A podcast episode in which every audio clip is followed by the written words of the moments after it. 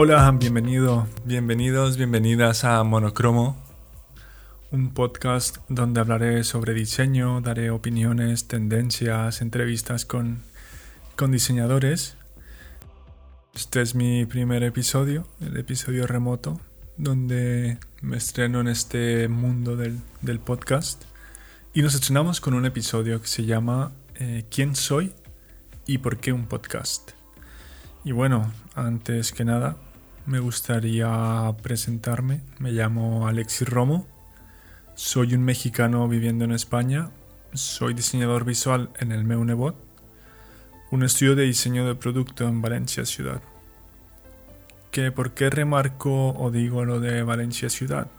Pues bueno, porque luego los que, los que son aquí de fuera no, no lo llegan a entender muy bien. Perdón, amigos de México, de verdad. Luego Luego se les explico un poco si, si quieren. Y les voy a contar la historia de, de cómo llegué hasta aquí, ¿no? Cómo terminé eh, viviendo en, en Valencia. Pues bueno, todo empezó en el 2012, 2013. Tendría yo unos 19, 20 años. Y empecé como, como practicante en un estudio de diseño en Chihuahua eh, que se llama Táctil con, con Miguel Villalba que en su momento fue, fue uno de mis profesores de la universidad. Y fue allí donde tuve el primer contacto con el diseño, donde aprendí cómo se tiene que, que diseñar, vaya, cómo son las reuniones con los clientes, cómo se presentan los trabajos, cómo es el flujo dentro de la oficina, quién hace qué. Entonces, eh, después de estar allí durante seis meses, que, duraron mis prácticas, fueron un poco, un poco cortas, eh, me uní al equipo de, de Cencerro, también en, en Chihuahua. Y cuando digo equipo me refiero a que solo éramos Omar Garfio y yo. O sea, dos diseñadores intentando levantar de nuevo pues lo que era un estudio que en su momento fue de lo mejor de Chihuahua pero ahora ya se había como ido desvaneciendo en el tiempo, entonces queríamos recuperar lo que, lo que era. Recuerdo que mientras trabajaba estaba estudiando al mismo tiempo en la, en la universidad y había días que llegaba a la oficina, no sé, a las 7 de la mañana y terminaba la jornada laboral justo como para irme a la escuela y de ahí ya hasta las 8 de la noche. O sea, había días en los que ni me daba tiempo a comer. tenía que escaparme de repente entre clases para, para poder comer algo en la, en la, cafetería. Y ya saliendo era pues descansar en casa, cenar y, y al día siguiente lo mismo. Y fue así durante los siguientes 6-7 meses. Luego, luego me gradué de la universidad y y seguí trabajando en Cencerro porque ya no eran solo prácticas, ya era como un trabajo formal, mejor dicho, mi primer trabajo formal. Y lo que empezó con dos diseñadores, al cabo de un año ya éramos cinco o seis personas más o menos. Y a los dos años, bueno, ya ni les cuento. O sea, ni me acuerdo las veces que nos tuvimos que cambiar de oficina porque cada vez el equipo iba creciendo y crecía muy, muy rápido. Y estando en Cencerro, empecé también a dar clases en, mi alma mater, que es el Instituto Superior de Arquitectura y Diseño, ISAD. Y para mí, o sea, todo era como un sueño. Tenía un trabajo que me gustaba, en un estudio que ayuda a levantar, vamos, como de las cenizas, como si de una vez fénix se tratara. Y era profesor de la universidad de la que había salido si mal no recuerdo, yo siempre habría querido ser profesor. o sea, me iba a convertir en eso que más odiaba. Y no sé, igual era porque pues mis dos padres son, son también profesores, mi padre y mi madre, y al ver cómo se entregaban y la pasión que tomaban al dar las clases, pues es lo que me inspiró y me motivó a, a decir que sí y tomar esa oportunidad. Pero bueno, cuando mejor estaban las cosas y más me pensaba que estaba en un sueño porque estaba cumpliendo cosas que, que nunca me había imaginado. Llega la vida y te recuerda que siempre puedes hacer más. Y llega y me pasa lo inesperado. Recuerdo que estaba un día tan tranquilamente trabajando bueno, estaba en Facebook. Y me llega un mensaje por Messenger de, de Jaciel Medrano. Y en realidad me sorprendió porque él es más amigo de mi hermano mayor, de, Alejandro, que amigo mío. Entonces, no sé, yo creía que, que me hablaba para, para, ver si la podía, para ver si le podía ayudar con algún diseño, porque él estaba empezando un estudio en Chihuahua. Un estudio que también seguirá hasta la fecha, que se llama O2. Y conforme se fue dando la, la, conversación, me di cuenta de que se trataba menos de diseño y más de otra cosa.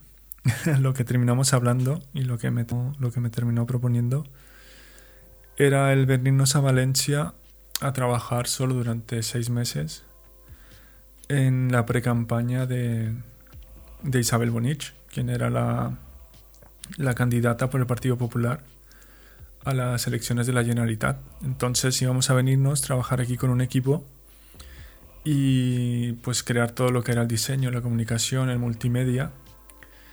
Y al final esos seis meses que nos íbamos a estar aquí, bueno, al menos yo, eh, se han convertido en tres, casi cuatro años. Este año creo que, que hago cuatro años aquí ya en, en Valencia.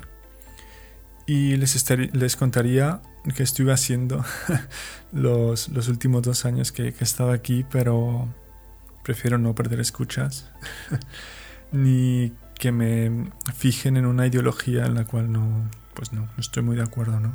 Entonces pasemos, pasemos, pasemos a otro tema. Este será, será tema para otro día. Pero bueno, eh, un día mientras iba, mientras iba en metro hacia, hacia casa, porque en jornadas de, de campaña, o sea, terminábamos súper tarde la, la, jornada laboral. Entonces yo iba de la oficina a casa, iba en metro. Me acuerdo que lo tomaba en Marítim Serrería y era un trayecto hasta, hasta la estación de Jesús. Los que conocen Valencia mmm, saben más o menos que son 15 minutos de trayecto. Y durante esos 15 minutos pues me gustaba, me gustaba leer, ir en el móvil, ver mis redes sociales. Y recuerdo un día que estaba en Facebook que me aparece publicidad de Barreira. Y se preguntarán qué es Barreira. Pues Barreira es donde terminaría estudiando un máster. Bueno, sí, los Facebook Ads funcionan.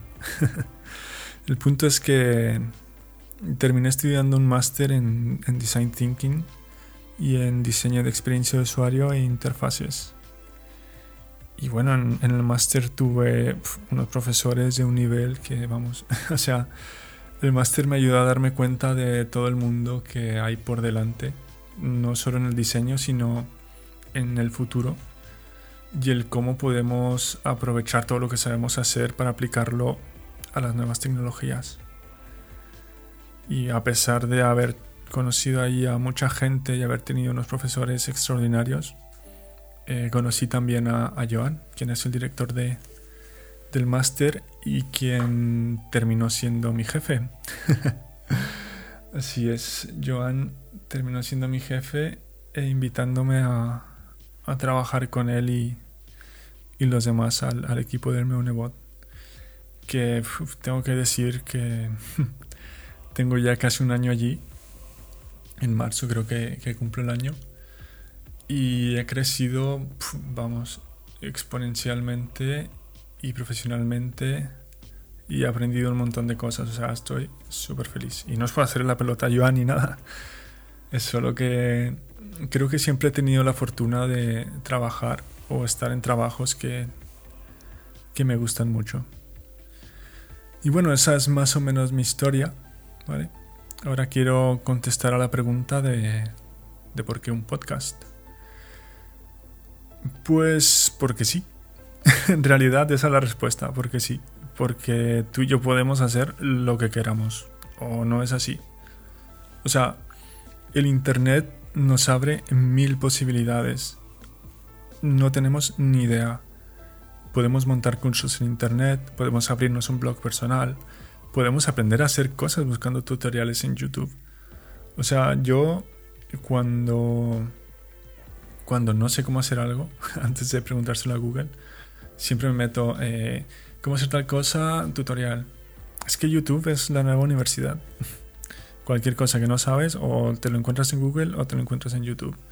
Y yo creo que la época de estar desinformados y tener tanta información al alcance pues nos favorece, vamos. Y si podemos aportar nosotros un poco más, pues ya, ya ni te cuento. Porque al fin y al cabo eh, todos necesitamos que se escuche nuestra voz. Todos tenemos nuestras opiniones, queremos compartirlas, nuestras ideas. Yo creo que el confinamiento nos, nos ha ayudado a romper muchos paradigmas impuestos en el pasado.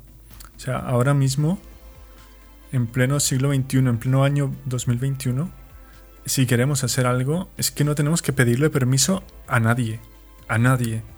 Simplemente abrimos el ordenador, nos conectamos a Internet y tenemos todo un mundo por delante. Todo un mundo por delante que está listo para escucharnos y ver lo que tenemos que ofrecerle. Así que, antes de cerrar este primer podcast y episodio remoto, me gustaría animarlos a pensar en algo que tengan en mente y que no se hayan atrevido a hacer todavía. Algo que por miedo no han desarrollado o que por falta de tiempo no han podido hacer. Así que, ¿a qué esperan? Si no empiezan hoy, entonces ¿cuándo van a empezar a hacerlo? Muchas gracias por escuchar el podcast de esta semana. Recuerden que si escuchan el podcast a través de la página web, además del audio podrán encontrar recursos extra, como links de interés, vídeos y demás temas interesantes para leer en el blog. Nos vemos en dos semanas. Hasta pronto.